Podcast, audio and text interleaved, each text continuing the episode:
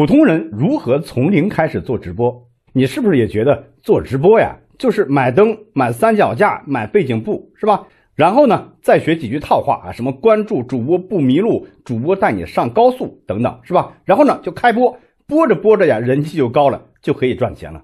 说实话，你是不是这么想的？如果你真这么想啊，那我要告诉你啊，你可能播不了多久，你买那些设备呢，就得挂咸鱼。这期视频啊，咱们好好聊一聊普通人如何从零开始做直播。首先，咱得想明白的一个问题是，做直播到底靠什么赚钱？靠音浪吗？肯定不是，对吧？大部分人是很难持续的获得音浪收入的。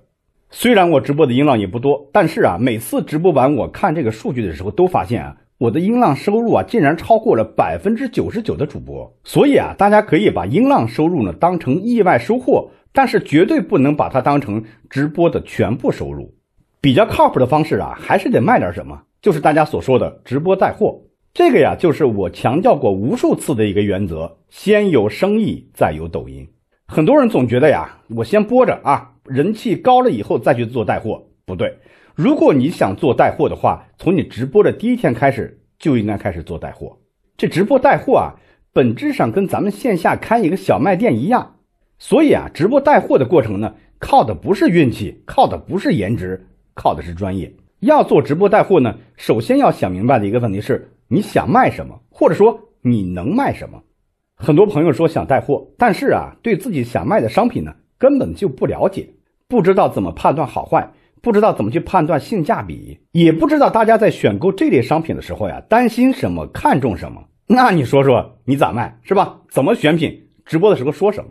其次啊，在选品的时候呢，我们要注重两个关键点：一高频消费，没有复购，也就是说没有回头客的零售啊，不管怎么去做，一定不是个好生意。二决策周期短。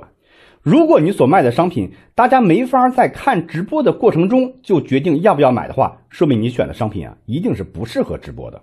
当然啊，一般来说呢，高频消费的商品啊，决策周期都不会太长。当你的直播间已经积累了一批忠实的粉丝之后啊，当然也可以选择一些相对低频的产品。但是对于这类产品啊，在选品的时候，依然要注重非常重要的一个原则，就是决策周期短。